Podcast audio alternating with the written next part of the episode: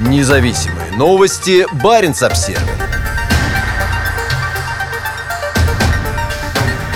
Американский Б-52 снова в небе Северной Норвегии. Цели им указывали из Центра управления и оповещения в Заполярной Сёрисе. 3 декабря норвежские истребители F-16 совершили совместный учебный полет с американскими Б-52. С земли боевые самолеты на цели направляли общевойсковые передовые авиационные наводчики, находившиеся на прямой связи с пилотами. Полет проходил над губернией Нурлан, заявила официальный представитель ВВС Норвегии Стине Барклай Гаслан. Личный состав на земле принадлежит артиллерийскому и разведывательному батальонам в Сётермуэне, добавила она. Оба батальона входят в состав Северной бригады, дислоцированной к востоку от Тромсе на севере Норвегии. В последние годы норвежские истребители стали гораздо чаще тренироваться с американскими дальними бомбардировщиками в северном небе.